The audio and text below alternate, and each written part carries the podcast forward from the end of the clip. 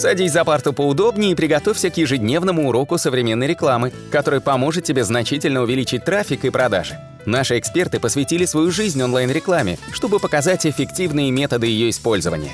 Урок начинается прямо сейчас, поэтому прекращаем разговоры и внимательно слушаем.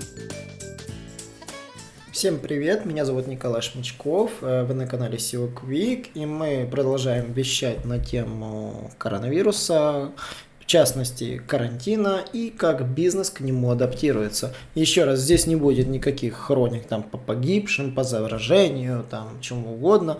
Мы будем рассказывать интересные истории, которые мы нашли в сети и которые действительно вот хотелось бы обсудить. То есть, условно говоря, что нас следует обратить внимание, конечно же, для бизнеса? Бизнесу в первую очередь нужно решить, как он адаптируется к непосредственно к карантину. И сегодня мы поговорим, конечно же, угадайте, про что? Про маски. да, маски это сейчас товар просто номер один с безумным спросом. Ну и, конечно же, мы бы хотели обсудить, э, что же происходит на этом рынке на самом деле. Наладить выпуск сейчас популярных товаров, строить их бизнес-модель, это то, что поможет сейчас вашему бизнесу попросту выжить в кризис. Потому что ну, карантин действительно положил на лопатки целые отрасли. Ну, то есть рестораторы, владельцы ТРЦ, развлекатели, авиакомпании, они просто сейчас все замерзли и считают убытки и больше ничем не занимаются. По факту для них, э, как говорится, песенка немного спета. А может быть и нет, а может быть и да, мы не знаем. Но мы попробуем найти ответы, как они адаптируются, но мы сейчас проговорим те, кто перепрофилирует бизнес на примере банальных масок. То есть, э, например, вот мы нашли основатель холдинга эмоций Fest Андрей Худан наладил пошив масок на базе производства одежды под брендом «Авиация Галичины». Владельцы сети магазинов Голди приняли решение выпустить 500 тысяч масок для Луганской области. Защитные костюмы производит теперь компания Текстиль Контакт, перепрофилировалась даже на сочное производство в Жентомере. Там тоже шьют маски. Что это значит? Это все огромное производство, то есть это огромные виды бизнеса. Маски, костюмы для них, э, то есть я, если вы занимаетесь, извините меня, кепками, там, не знаю, чем угодно, наладьте бизнес по пошиву масок. Сейчас на них безумнейший спрос. И если вы наладите этот, эту работу, цены на маски для населения упадут, они станут товаром доступным, и тем самым население только вас отблагодарит. Вот.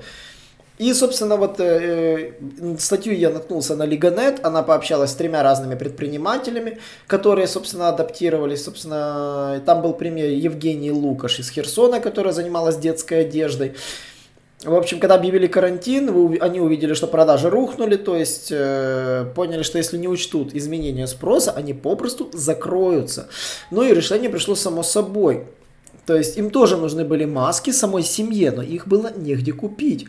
И тут они, Лукаш понял, Евгений, что это шанс. И спрос безумный. Просто вот внезапно все поняли, что на этот товар безумный спрос, а его нет. И просто начали заниматься масками обычными. То есть, э, смотрите, есть маски социальные, на которых невозможно заработать ничего. И интересные с принтами и украшениями подороже. Соответственно, мы шьем одну маску, там, условно говоря, за 10 гривен, а одну маску за 50.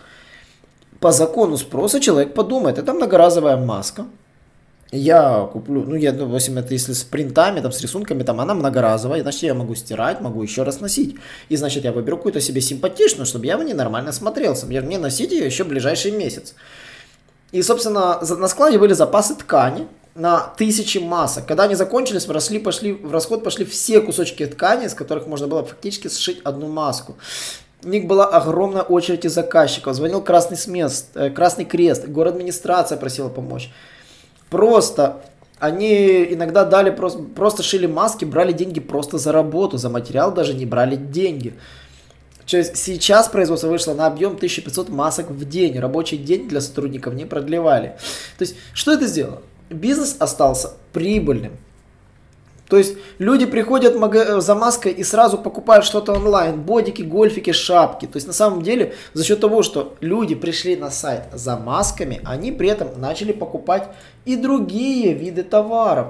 Понимаете, простейший трюк. То, что я рассказывал на своем ролике про аудит юзабилити, про кросс-продажи, срабатывает на масках. Все крупные бизнесы сейчас продают маски. Розетка продает маски. Все сейчас продают маски. А, известный магазин, э, модный магазин, я вот буквально недавно видел его, на нем сейчас все заказывают маски самых разных видов, какие угодно, включая даже эти модные респираторы.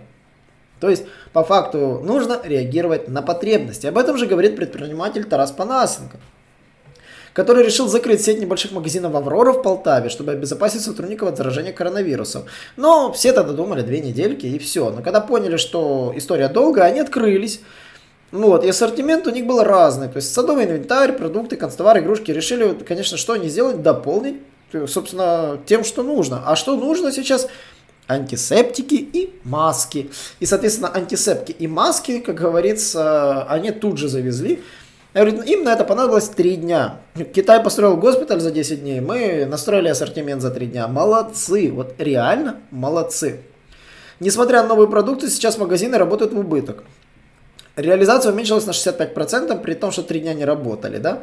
В топ-25 позиций по продажам средства гигиены и кофе. Да, так оно и есть. Выручка снизилась, собственно, а, не только из-за падения спроса, но и из-за ограничения на количество покупателей в зале. Да, то есть вы не можете сейчас зайти там большой толпой и, собственно, они сейчас переходят на интернет. То есть, но все равно магазин не закрылся, он продолжает работать. Пусть даже сейчас в убыток, но он позволяет выживать. Поэтому даже если вам трудно продавать средства гигиены, то есть это не ваш тип товара, дополните свой ассортимент и продавайте, чтобы к вам хотя бы приходили люди. Это тоже очень важно. Там еще есть история очень интересная по дизайнеру Богдану Кассу, который основал именно бренд одежды. Вот. И, собственно, большую часть производства предприниматель перевел на удаленку.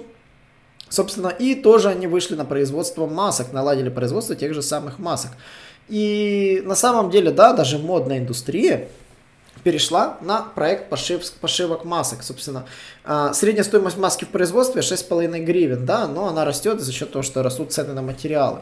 Но в целом, если так посмотреть, если вы до сих пор думаете, что ваш бизнес положил вас на лопатки, напишите мне в комментариях, какие виды бизнеса вас это коснулось. Комментарии можно оставлять как под самим подкастом на нашем сайте. Для этого зайдите в раздел блога, найдите этот подкаст и задайте вопрос в комментариях, если вы нас слушаете через Apple iTunes, например, или другими сервисами. Вот. Задавайте вопросы, я на них обязательно отвечу. Я постараюсь рассмотреть еще интересные истории. Но вот на примере этих масок я хотел показать, что ни один бизнес не остается без ничего. Продажа, даже если это не ваш тип товара, добавляйте в общую ассортиментную линию товаров и напоминайте о себе, что вы занимаетесь именно полезным делом сейчас в наше время. Помните, вы можете составить список самых популярных товаров, которые пользуются население. Как яркий пример, там было и кофе, и маски, и антисептики, и даже всем небезызвестно туалетная бумага, и много чего другого, то есть то, что люди покупают постоянно для того, чтобы там перчатки, там, например, одноразовые, тоже такие банальности, которые тоже нужны. Поэтому уделяйте внимание реально измененному спросу. Подумайте, что бы вы добавили на свой сайт, что реально нужно людям. Подумайте сами по себе, что нужно людям. И адаптируйте свой бизнес под реальной, реальности изменившегося спроса. Не забываем подписываться и на наш YouTube канал. А, также задаем вопросы там в комментариях по роликам. И до новых встреч! Наш урок закончился, а у тебя есть домашнее задание – применить полученные рекомендации для получения трафика и достижения успеха, о котором ты, несомненно, мечтал. Не забывай подписываться на наши аудиоподкасты и оценивать уроки. Также пиши комментарии и задавай множество вопросов, на которые ты обязательно получишь ответы. Увидимся в классе завтра с новыми современными рекомендациями.